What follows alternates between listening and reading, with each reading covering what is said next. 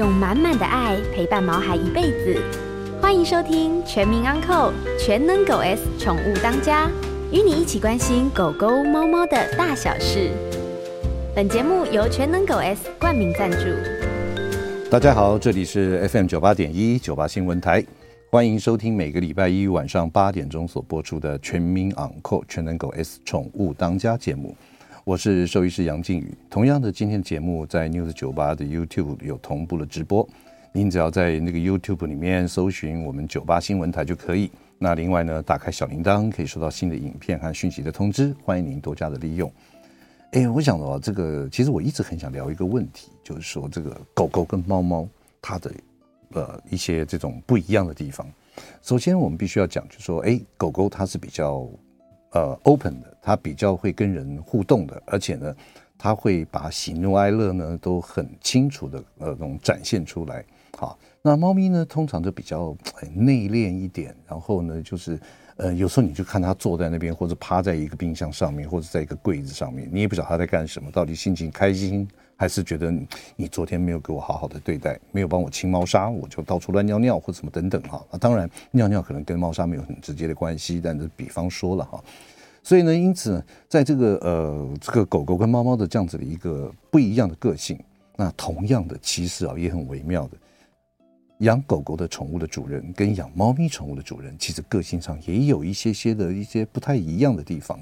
那这个呢，等到之后的节目我们再来聊。那今天想跟大家说的就是说啊，因为这样狗狗，如果说我们带去看病，带到动物医院哈，或者说怎么样，其实呢，狗狗配合的程度会比较高，因为它大概都跟着主人一起走路，一起去，或者说开车，它是跟着主人走的。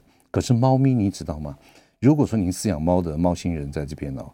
哎，你要把它装到笼子里，我跟你讲，就是一个非常大的工程。当你把这个笼子拿出来，它一眼看到的时候，马上不话二说，马上往外冲，或者躲到床底下，或者躲到沙发后面，你根本抓都抓不到它。所以，因此呢，带来看诊也好，或者外出也好，这个猫咪呢，除非它真的是个性大辣辣的，或者说某些特殊的品种，比方说像那个，呃，像这个狗的猫叫缅因猫啦，或者说一些那种嗯。个性啊，粗线条的可能比较容易带得出去，否则的话，一般猫咪你只要看到那个笼子，马上躲起来跑给你追。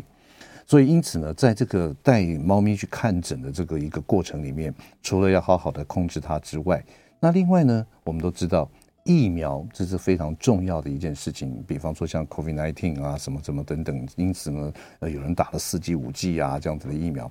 其实呢，动物它也是需要每年去做一个预防的注射。可是因为狗跟猫咪的个性上，还有它的行为上，对于这种周遭的反应上面都不太一样。猫咪啊，这个据统计，它每年照这个时间啊，就去施打疫苗的比例，其实比狗低了非常非常的多。那到底这个打疫苗这件事情是好的呢，还是必须的？还是说，哎，外外你要要老啊，刚打你被注射哈，然后呢，有时候打了针还会造成一些注射部位肿瘤的这样子一个疑虑。所以，因此呢，今天我们非常非常的开心，我们请到我们林口太阳动物医院的院长蔡哲兽医师到我们节目现场，跟他聊一下，就是猫咪每年也要打疫苗吗？哎，跟大家打个招呼。大家好，我是林口动物医院的蔡医师，杨医师好。你好，大家好。OK，其实呢，各位听众朋友，在这个在去年的五月啊，我们蔡医师也在我们节目线上。那但是因为那个时候是疫情的关系，没有办法来到现场，所以那个时候是视讯嘛，对不对，对？OK，好。哎，我想那个蔡医师，我想这个请问一下，因为今天我们的邀请来跟我们大家分享聊一下的，就是说，猫咪每年也要打疫苗吗？嗯，来先回答。是的，是的哈。对，是的。好，那至于什么原因，我们就待会慢慢聊下去。好。那我想，这我们晓得，因为打疫苗呢，大概就是要预防一些疾病或者传染病。嗯，所以我想说，请问一下这个院长呢蔡医师这边，就是说可不可以跟大家分享一下，就是说你在最近在这个呃门诊的时候，有没有看到什么样子的猫咪，它有一些这种所谓的流行病或者传染病？我们医院最近最常发生的就是猫的疱疹病毒。猫的疱疹病毒。对，然后还有那个猫的传染性腹膜炎，这个都蛮常见的。哎呦，在我们医院里面。其实听起来就好像不太呃不太不太不太好治疗的感觉。呃，对。嗯、OK，好，那既然这样子的话呢，我们就先就这两个疾病来跟大家聊一下。好，那首先就是你说这个白血病。白白血病，猫的白血病，疱疹，疱疹，疱疹病。因为待会儿我要这个就问更麻烦的这个哈。对。那我想先请问一下，就你常现在常碰到的就是这个疱疹病毒，还有传染性腹膜炎。对。那这个两个病，我们先来聊这个疱疹病毒。这个有什么样的一些临床症状，或者饲主怎么样会知道说，哎，我们家猫咪可能怪怪的？其实最常见的就是眼皮分泌物非常的多，嗯，然后再来就是会疯狂的打喷嚏，嗯，然后像我们最近有一只很严重很严重，它已经嗯。不吃不喝好几天，然后整个眼睛啊鼻子啊全部都充满了那个分泌物，嗯，对，然后这个时候他们就会带来就诊嘛，就是说，哎，它就是不吃不喝。那其实呼吸道的疾病有很多啦，对，比如说疱疹啊。卡里西里啊，嗯、或者是 P 菌的肺炎，这些通通都要、嗯、都要去区别。嗯嗯，对。那最简单的方法可能就是送 PCR，、嗯、或者是以我们临床的经验，是给药，嗯、给抗病毒药，给抗生素，嗯、这样子去做一个处理，嗯、或者是点眼睛的抗病毒药。嗯哼，对。那基本上都会有好转。可是这样 OK 好转？他会想请问啊，帮听众朋友问了，嗯、就是说疱疹病毒得过以后就会有终身免疫，还是说他还会在三不五时又来？它还会在三不五时就来一下，就是在免疫力低下的时候，比如说变换环境，嗯，或者是今天有压力，嗯，或者是季节交换，任何种种的原因，它都有可能会再出现。喂，那那这样子我，我我我我我想这样子压力啊，你这因为想到就多猫家庭，对，如果说今天我们家里面的某一只，它有刚刚您讲的上述的，比方说这个眼睛发炎啦，分泌物很多啦，然后还有打喷嚏啊，还有这种鼻子啊什么的。那这样子的话，如果确诊它是疱疹病毒的话，那我们家其他的猫，比方说我们家养三四只，那有一只有这样症状，那其他的怎么办？可以先隔离啊，然后疫苗很重要。嗯，对，疫苗里面其实有那个疱疹病毒，疱疹病毒疫苗，对，就鼻气管炎的那个猫三合一里面就有，OK，所以还是会建议施打。所以待会儿再来问你说，到底为什么？您刚一开始就跟我们大家下了一个标了，就是说，其实猫咪每年要打疫苗，是的，对不对？好，来，我们再来来聊刚刚你讲的第二个病，传染性腹膜炎。传染性腹膜炎，嗯嗯，来，有什么样的临床症状？这个通常在我们医院最常见的就是发烧，然后发烧。嗯，很小的月龄，大概六呃八九个月龄以下。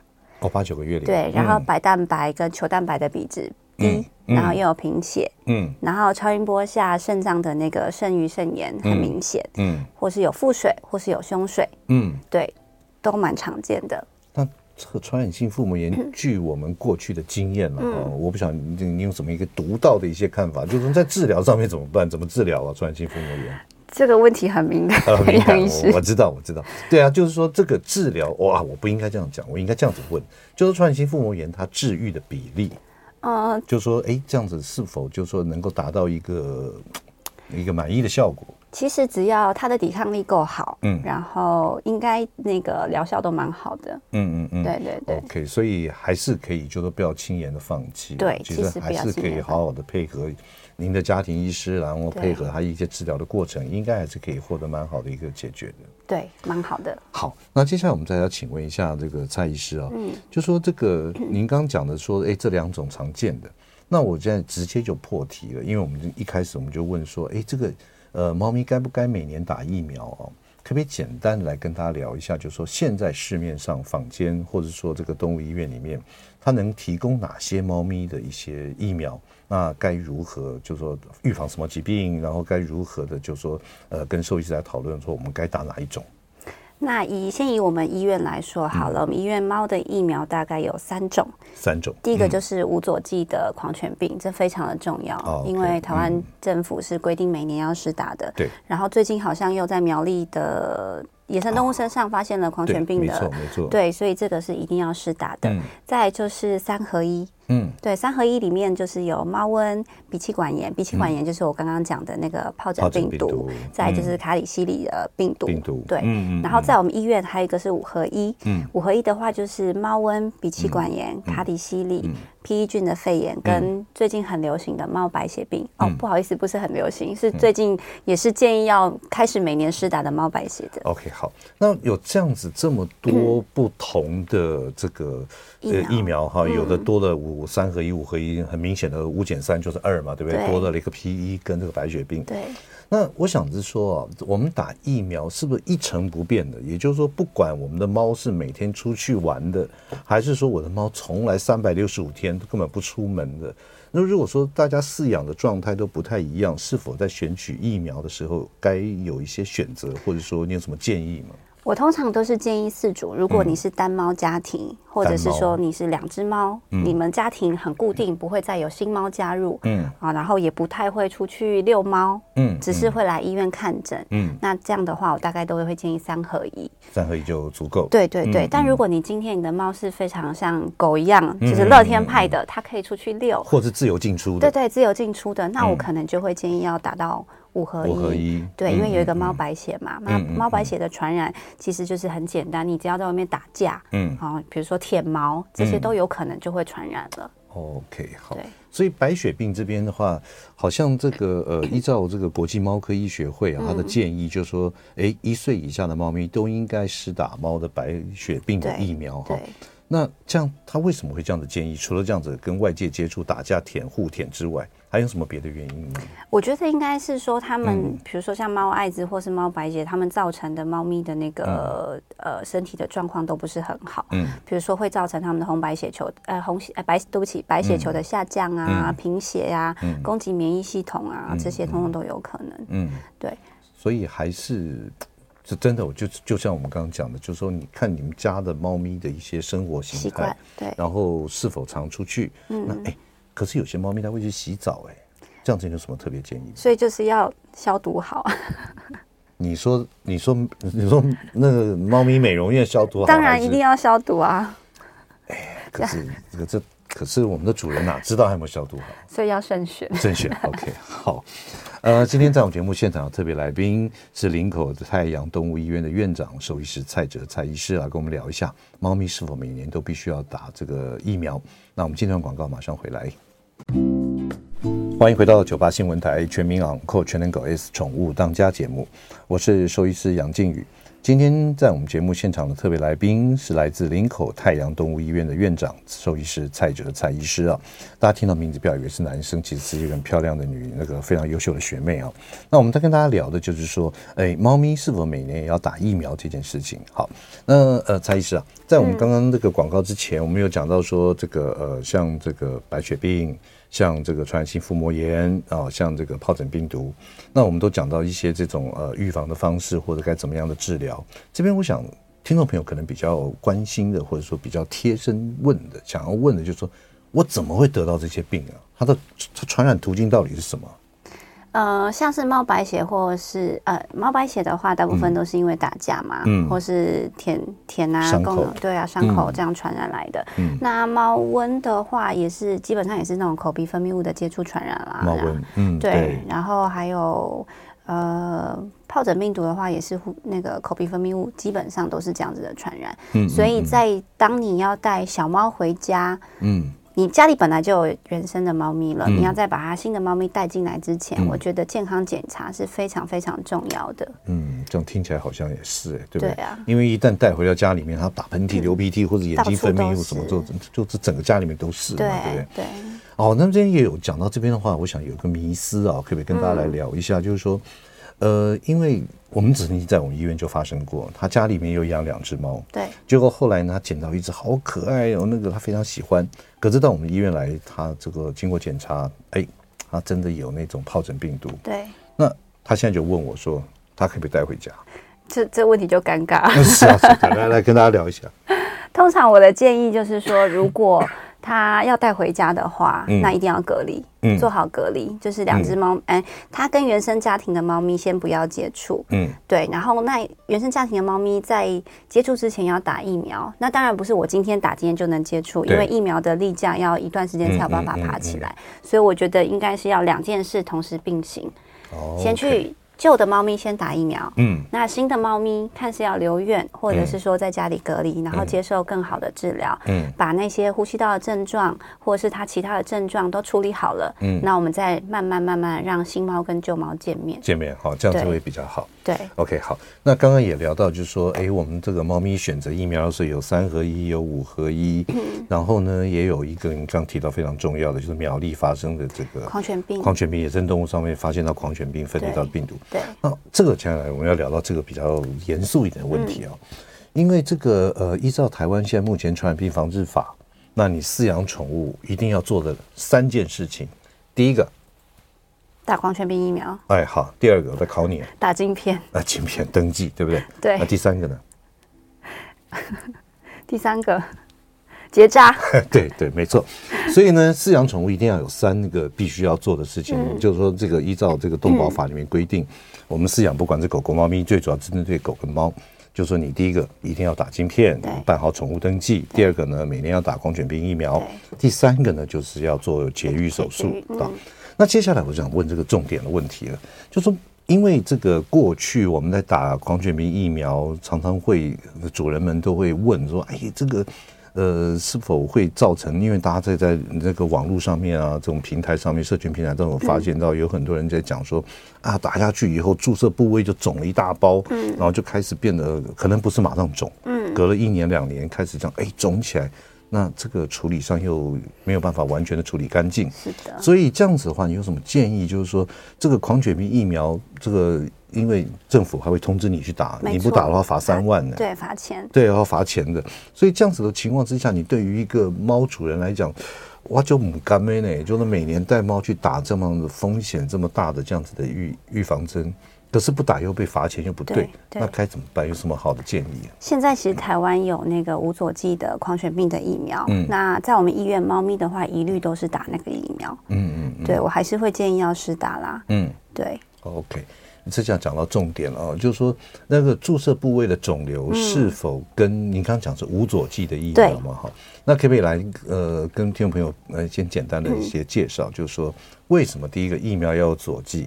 那第二个呢，就是这个是否左剂跟注射部位的肿瘤它是有直接的相关性？佐剂的话呢，它其实就是辅助，它可以刺激免疫反应，然后让我们的那个疫苗的效力会拉的比较长。嗯，那之前在在之前，他们就是比较尝试打是有佐剂的狂犬跟有佐剂的白血病嗯的疫苗，就是五合一里面有的白血病。对对对，但是施打之后发现，哎，研究发现他们那个施打部位的那个肿那个刺激长期的炎症反应，真的好像会引起这样子的一个发炎反应。然后那时候就去研究，发现是里面的铝。嗯。铝好像是会刺激的，嗯，所以之后我们台湾还有全世界才会进这种无佐剂的疫苗，就研发出来这样一个没有佐剂的疫苗。对对对，那我自己在、嗯、呃还没有还没有推很盛行这无佐剂疫苗之前，确实我切过好几支是注射性的肿瘤的。那个猫咪注射部位肿瘤的，对对对对对对对，非常。我那时候我记得我切了三四支以上有，但是近年来我打了无佐剂的狂犬病疫苗之后，这个几率我我没有再遇到过了。OK，对。所以可不可以再简单的跟我们听众朋友介绍一下这个注射部位肿瘤，它一开始会有什么样的一些临床症状，然后该哪些部位啊或什么样子的，可不可以跟大家来介绍？呃，最常见我们一开始。在国际猫科那时候还没有规定说我们要打四支之前，大家应该都是打在我们的肩胛骨背部背部的这个位置，所以这个位置是非常非常常见的。对对，然后它会持续的肿胀。嗯，对，它有一个三二一的法则。嗯，来来说一下。我们下一节说。OK，好，为什么？OK，好，没关系。好，那注射部位肿瘤这样子，如果发生的话，像你碰到的过去的 case，那你怎么样来治疗？切掉。切的干净吗？想办法切干净，但是因为之前都在这个地方，嗯、其实要切干净非常的难，对，所以现在才会规定说，就是打在四肢或是尾巴，嗯，这样切掉比较干脆，嗯嗯，对，就是截肢或是截截尾巴这样子，对。但以我之前在背上的经验是切不干净的，嗯，确实有一只之前在我们前一间动物院，嗯、就是杨医师嗯。附近那间动物院，嗯、我们后面的邻居那一只来我们医院大概切了三四次。还有非常的辛苦的一只猫咪，嗯嗯，那确实是切不干净，因为它就是在这个地方，对对，你要再怎么挖，再怎么挖，就是还是挖不干净。尤其它是那种这种细胞呢，这种肿瘤细胞就是会钻的很深，非常巨侵入，对不对？有时候打到背上的时候，就是钻到脊椎骨旁边，没错。你说怎么办？就总不能把脊椎骨切掉？对啊，不可能啊，不可能的事情嘛，对。所以它就会一直在长，一直在长。嗯嗯嗯，对。OK，所以现在就是说，哎，其实有这种。减少它刺激造成注射部位肿瘤的这种无佐剂的疫苗，没错，其实大家可以多多利用了哈，因为毕竟我们要合乎传染病防治法，那也要合乎就是说这个我们动保法里面要求主人每年要做的事情。可是呢，我又不希望带我的毛孩子去冒这么大的风险，没错。那所以其实还有另外一条路可以选择，对不对？对，这是这是猫咪嘛，对不对？对。那狗狗会不会？狗狗比较少见诶，狗狗我我没有遇过，杨医师有遇过吗？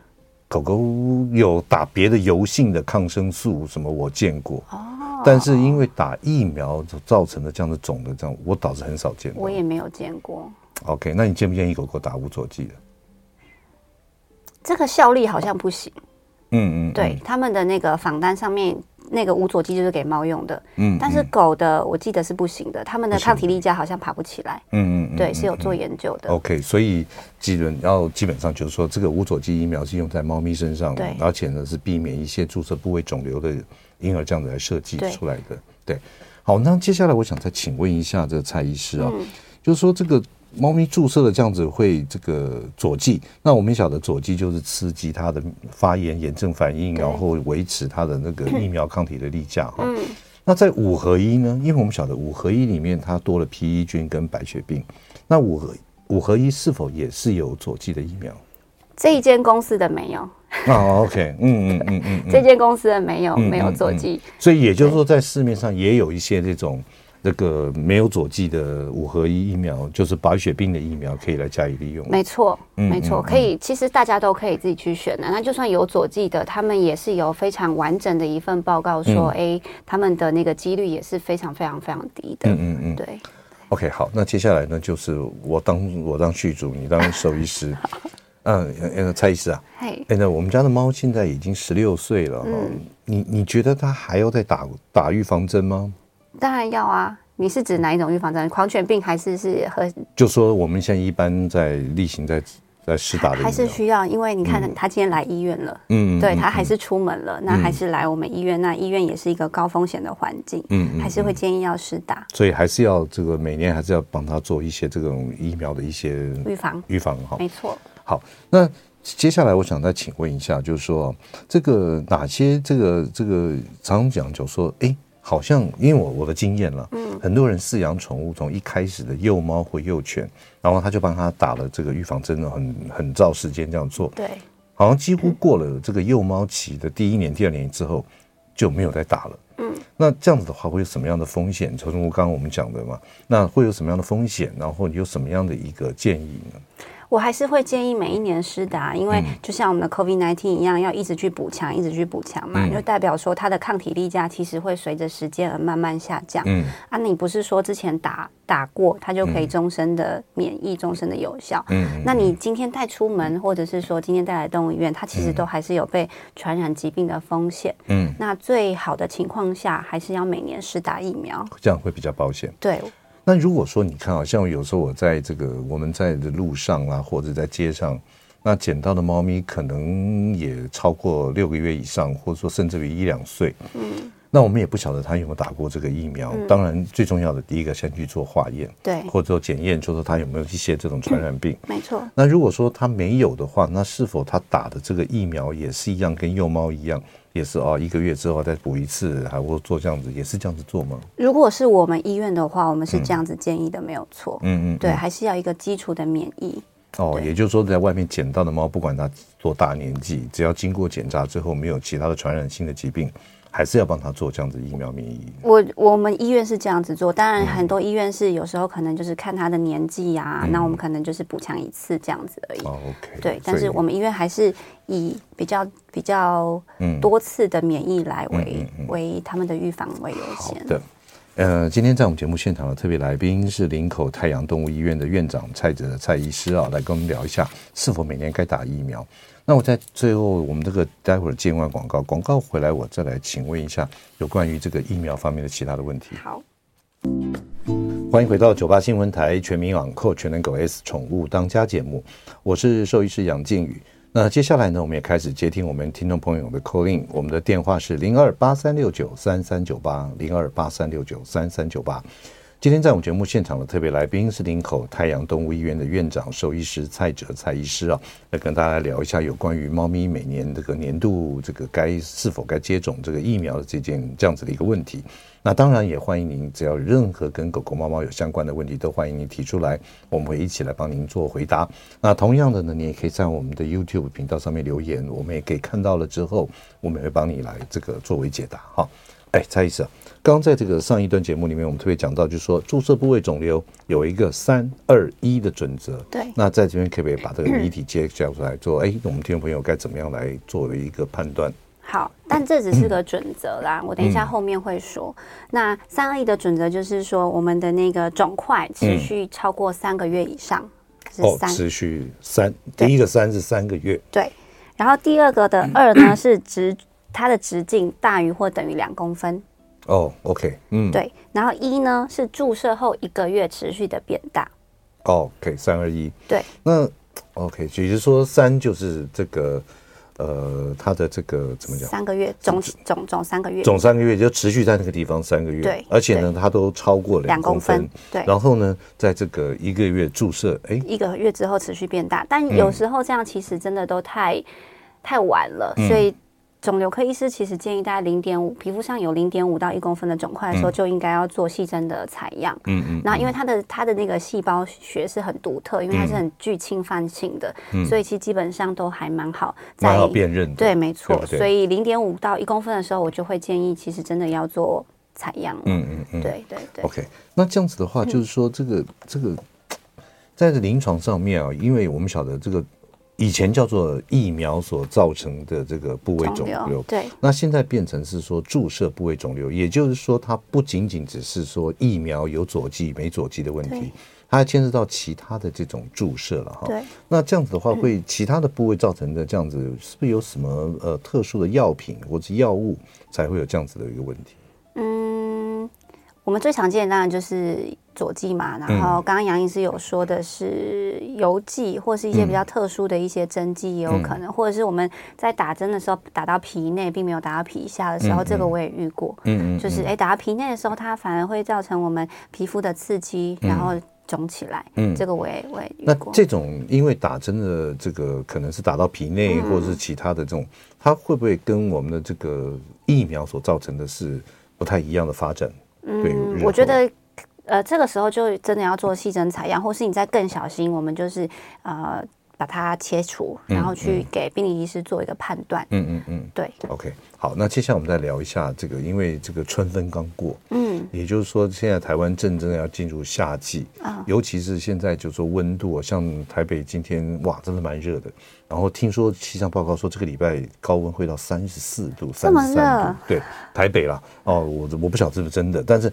当然，早晚温差是比较大。对，那这样子的话，对于这种很多的一些疾病，尤其是像狗狗，我们一而再、再而三跟大家讲说，要好好的预防心丝虫的感染。嗯，那在这边的话呢，猫咪，猫咪你有没有碰过？第一个就是说，有没有碰过有心丝虫症的这样子一个事情？那第二个，如果猫咪碰到的话，该怎么处理？怎么治疗？好。我确实手上有一只就是正在感染中的猫咪，有、嗯、对，然后那个时候我们是先拍胸腔 X 光，发现它的那个胸腔里面非常多的那个小白点，嗯，然后我们后来我们抽血，然后送了台大，嗯，去做一个检验，它确实是心丝虫的感染，哦那。还好，我们在用类固醇的情况之下，它都控制的蛮好的。嗯嗯嗯。对，所以其实猫咪它有了心丝虫，你就是只能跟它共生共存。嗯。那你没有办法去做，比如说像狗狗有甲虫手术啊，或者是一个很完整的一个 protocol 的一个杀虫的计划，他们是没有办法的。对。但是，嗯，他们。比较会容易造成就是他们的严重的过敏性的反应。嗯嗯。那其实只要压住那个过敏性的反应的话，哎，猫的生活也是好好的，也是好好的。对，它也是很顺利的通过我们的麻醉去做了耳道镜的检查、采样，然后现在也都好好的。OK，所以也就是说，猫咪得了性丝虫，虽然没有什么立即的像狗狗有立刻的药物可以治疗，对，可是也不要说轻言的这样子，就说啊不好啊，对对，其实还是可以维持很好的生活品质。对对，OK。哎，蔡医师啊，在我们的 YouTube 上面有人问呢、啊、Even 啊，就是医师你好，我想请问，一般市面上卖的犬猫除蚤项圈是有效的吗？它的原理是什么？还是说，呃呃，用吃的或是用点的，哪一个效果比较好？我自己的习惯是用吃的、啊，因为其实那个除藻项圈，如果你家有养猫的话，嗯、狗狗跟猫猫一起养的话，那有些除藻项圈是不能用在猫身上的，因为它有那些除种菊的成分。嗯，那最安全的的方式，我还是会建议用吃的。嗯嗯嗯，对对对我自己的习惯，因为我家有猫有狗，所以我不太会选择项圈。嗯、那我都是。用吃的。那除藻项圈的作用原理呢？它就是那个项圈上面不是有药吗？一样是用皮肤的方式去做吸收。嗯嗯嗯，对对对。OK，所以也就是说，呃，吃的或是戴项圈其实都是还 OK，但是要多注意，家里面如果有养狗狗、养猫咪的话，对，因为这个项圈上面有除虫菊精，那猫咪对呢是非常非常敏感的。对，而且项圈的话就是跳蚤避虱嘛，但它并没有一些钩虫、蛔虫啊、绦虫啊这些。对，心丝虫它也没有办法去做一个预防，所以。还是可以依照你们的生活模式，然后去跟你们的家庭医师做一个产品上的选择跟讨论。嗯嗯嗯，其实这样才是最好的哈。对。那我们今天聊了这么多，就是说，哎，不管预防针也好，或怎么样也好，嗯，有没有这个跟大家做一个简单的一个结论？就是说，我们饲养宠物，不管是狗狗、猫咪，那打预防针该采取什么样的一个态度？嗯、那以及呢，如何选择？来做个小小的结论。好。那打预防针最重要的重点就是你一定要定期的施打，不管你今天打的是三猫的三合一、四合一或是五合一，都一定要定期的施打。那当然，台湾规定的狂犬病是一定要施打的。嗯，对。那至于你们要呃怎么样的呃疫苗的计划？跟你们家的猫咪的习性，还有主人的习性，其实有很大的相关。嗯嗯、那这些我也都会建议去跟你们的家庭医师做一个讨论。嗯，那他们应该都会给你们一个非常非常良好的一个疫苗的施打计划。是，也就是说，你这个猫咪不常出门的，或许三合一就 OK。对那如果真的每天自己出去进进出出，或者常去外面溜达溜达的，对，或者是去这个。呃，定期去洗澡的，对哦，所以为了避免感染，其实还可以选择五合一的，没错，这样子一个疫苗，没错。好，那接下来一点时间呢，我想再请问一下，这、嗯、可能跟今天的疫苗比较没有关系。好，就蔡司，你开业多久？刚满一年。刚满一年。那之前 你是在好几家动物医院曾经实习过啊？对，工作过。我想请问一下，就是说，在你的个人的经验里面，嗯、你碰到猫咪的话，我们先讲猫好了，有哪些疾病是你？最觉得很无助的，或者说觉得得到这样的病是很难治疗的，让你觉得很很困扰的。我可以先讲我自己的猫咪。哎，好，我自己的猫咪在上个月的时候刚离开，哎、那它是得了那个急性的肾衰竭，那它它以慢性的肾脏病已经控制了很久了，嗯，对，然后它就是突然之间。呕吐了，然后就急性的肾衰竭。嗯、那那时候我选择了去做腹膜透析，嗯，也做了，但是还是没有办法。所以我觉得有时候猫咪的那个急性的肾衰竭还蛮棘手的，因为它很会隐瞒自己。对，所以有时候它即便是它很不舒服或怎么样，它也对不对？它都好好的。那那那这样从它的出现的临床症状到它最后离开我们有多久啊？我没有让它很久，大概三嗯，我想一下哦，应该五天以内。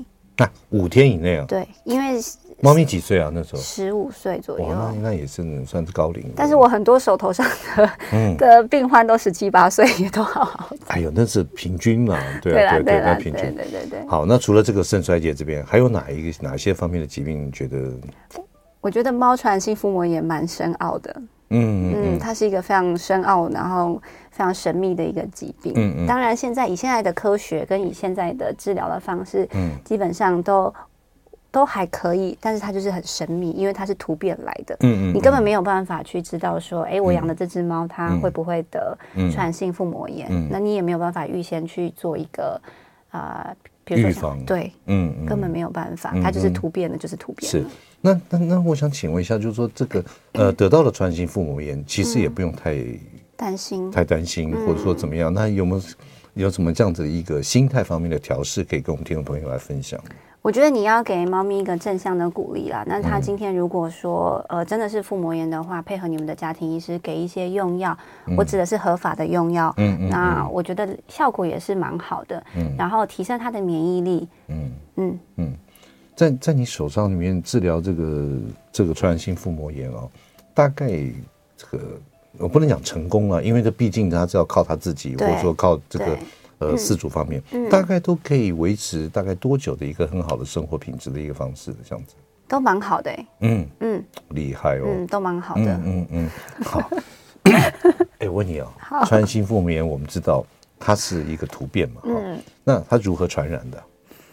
它就是冠状病毒啊，对啊，就基本上每一只猫咪都有可能会有啊。就说它可能有，但是他的是乖乖的冠状病毒，对啊，他并没有作怪，对，所以他就相安无事。嗯，可是有一天这个病毒可能突变了，开始作怪了，对，川新腹膜炎就来了。对，OK，所以，所以其实哦，我在过去的时候，我们碰到一些，就是说，哎，我在你这边买了一只动物，或者怎么样，结果呢，回来以后半年、一年。嗯。去化验说到他有这个嗯。传染性腹膜炎，就造成一些纠纷或怎么样。其实大家都都了解，他的发病有时候不见得是说他呃是有什么样的一个问题，而是说他可能受到就像你讲的，可能是刺激、压力、免压力、免疫系统下降，或者突变或怎么等等，造成他身体的衰弱，因此这个病毒就开始作怪。没错，对，好，那这个接下来我想再请问一下啊，就是这个。我们刚刚讲到，就是我们打疫苗去预防某些病毒性的疾病或者细菌性的疾病。那至于说其他的一些那种呃呃其他方面的一些疾病，那该如何饲主如何来观察或者提早发现？待会广告回来之后呢，剩下最后一点点时间来跟大家讲一下，说，哎，养猫咪，我们今天局限在猫好，OK，养猫咪有哪些的一些症状，就代表一些背后一些很可怕的疾病，我们饲主们是都要注意的。我们今天广告马上回来。好，欢迎回到九八新闻台全民昂扣全能狗 S 宠物当家节目，我是兽医师杨靖宇。那我们也持续接听我们听众朋友的 call in，你有任何方面跟狗狗、猫猫的问题，都欢迎您 call in 进来。我们的电话是零二八三六九三三九八零二八三六九三三九八。今天在我们节目现场的特别来来宾呢，是林口太阳动物医院的蔡哲蔡院长，跟大家聊一下这个疫苗的大小事。来。我想再请问一下，就是我们延续我们刚刚上个广告之前的一个话题，就是说，在您这个治疗过程、这个猫咪的过程里面，那我们刚刚也讲了，你讲的 FIP 就传染性腹膜炎是你觉得很有点棘手的。除此之外，还有没有什么就是你常会碰到的，而且是有一些那种莫名其妙的一些症状或怎么样的这个治疗的一些过程，来跟大家聊一下？那我就讲我们今天医院的好了。我们今天医院是一只结扎后的母猫有了 MGT 那个乳腺肿瘤。乳腺肿瘤。对，所以它它不是说结扎完之后就会降低吗？对不对？要看结扎时间点。你如果是在发情前跟发情后的那个结扎的那个时间点不一样的话，几率是不一样的。但因为这只猫本身是浪猫啦，所以你也不知道它什么时候结扎的。是是，也不晓得它确实现在有多大年纪。对对对。那在这个乳腺肿瘤这边，在猫咪来讲的话，它这个有哪些症状，让我们的饲主可以说，哎，自我做一个人。自我检查，就是说我们家的猫咪怎么样怎么样，那赶快带去看医生。其实最常见的时候就是，嗯、呃，我们猫咪它可以去摸嘛，嗯、摸它的内内旁边，应该都会是很平滑的，是没有摸到一颗一颗小小颗的。嗯、但如果有摸到的话，我可能会建议要去医院请医生摸一下，是不是整串的内内，或者是说，哎、嗯，这这一颗的旁边延伸都有这种，嗯，触感比较奇怪的一些小颗粒。嗯嗯，对这些。要特别注意。OK，所以也就是，所以也就是说，及早的发现这个我们的猫猫这个主人们呢，就是说，哎，及早发现，赶快带去给你的医师看一下。对对对对对。OK，所以其实这样子的话，这个乳腺肿瘤基本上是。不是那么的困难，因为发现到了，如果真的有，赶快彻底的清除掉，应该就还要切除啊。对，那还有什么样的疾病让你觉得会比较那个的？我最近遇到了还有呃，淋巴嘛，淋巴肿瘤，肠道型的，然后还有皮肤型的，还有一只是在眼睛后面的。嗯嗯，对，然后还有那个。炎症性的肠病，嗯嗯嗯，IBD，这个也是我们最近蛮常遇到的。那在这个肠道型的淋巴肿瘤，嗯，它到底会有什么样的一个症状？最常见的当然就是拉肚子嘛，嗯，然后再就是它的那个白蛋白、球蛋白的比值也都很奇怪，因为是白蛋白会一直流失。嗯，那最好的鉴别方法当然是去做全厚度的肠道的采样，嗯，才有办法去区别说它今天是淋巴嘛，还是说它今天是 IBD。嗯嗯，对。那在我们医院的话，我们也是会给这个建议。嗯，也是会这样子来做这样子的一个处理。对，那当然影像学的检查，我们不会一开始就马上就是采样，影像学的检查也很重要。嗯嗯嗯。对，你会看到肠道的增厚啊，或是不蠕动啊，等等，这些都有可能。OK，那怎么样治疗？治疗，你说林林凤妈妈，她可以化疗啊。哦，OK。嗯。哎，那个蔡医师啊，我们现场有一位刘小姐打电话进来哈，那可能我们来接听一下她的电话。好。喂，刘小姐你好。哎，喂，你好。你好。哎，是。哎，是这样子，我是一只小狗哈，嗯，呃，它四岁了。嗯。但是，呃，其实它小时候哈有长毛，但是后来它现在又，完全没有长毛了。嗯。哦，就那是全身都脱的没长毛，还是有部分的地区或者部分的？哦，部分。四只脚还有，然后一颗头还有，那就是身体这部分，背呀，嗯，没有。哦，只只剩下脚跟头有毛，其他肚子跟背上都没有。我我觉得他他那个头快要快要快要掉了。嗯，他有没有在吃什么特别的药物啊，或者什么？没有哎。嗯，而且我都没有让他吃人类吃的食物啊，都让他吃很好很好的饲料。对啊，都都参考 医生。那个宠物店医生建议的那个那那些饲料。OK，好，那了解。那您先挂电话哦，那我我再请那个蔡医师来一起来回答，好不好？好，来。好。大概是什么原因呢？嗯，如果是以小型犬，我刚刚听的话，如果是小型犬的话，可能要去做一下内分泌的检查。那当然，在做内分泌的检查之前，你可能要先去排除皮肤感染的问题，嗯，比如说疥癬啊，或者是跳蚤、蜱丝造成的瘙痒啊，嗯，或者是说食物的过敏啊，这些通通都要去做个区别。嗯，哎，那区别完了之后，我们再往下，嗯，比如说甲状腺的异常，或者库欣。的呃库欣氏症，这些通通都有可能造成这种脱毛，不管是内源性或是吃药吃的或怎么样，对对不对？对，都要去检查一下。嗯嗯嗯。所以我是觉得应该要朝这个内分泌，或者因为毕竟他真的年纪蛮轻的。对啊，四岁而已。四岁而已，真的不太像，就是说应该会这样子脱毛，只剩下头。头。哎，这样蛮像狮子的。对啊，像一个狮子。不晓得尾巴有没有那个啊？刚忘记问刘小姐说有没有结扎了。嗯嗯对。OK，好。那剩下最后一分钟的时间，那我想蔡医师呢，在最后呢，就可以跟我们听众朋友关于疫苗这样子的问题，因为刚刚你也做了很多的一些说明，要看它的习性啊，它的生活习惯，要选择什么样的疫苗。那在狗狗来讲呢？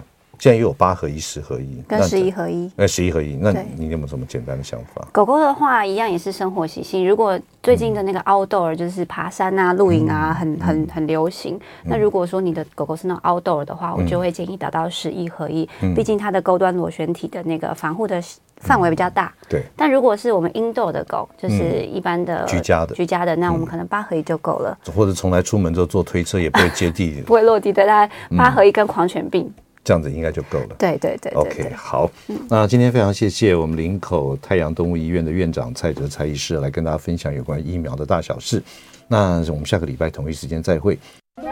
每个宝贝都值得最好的，爱他就是一辈子。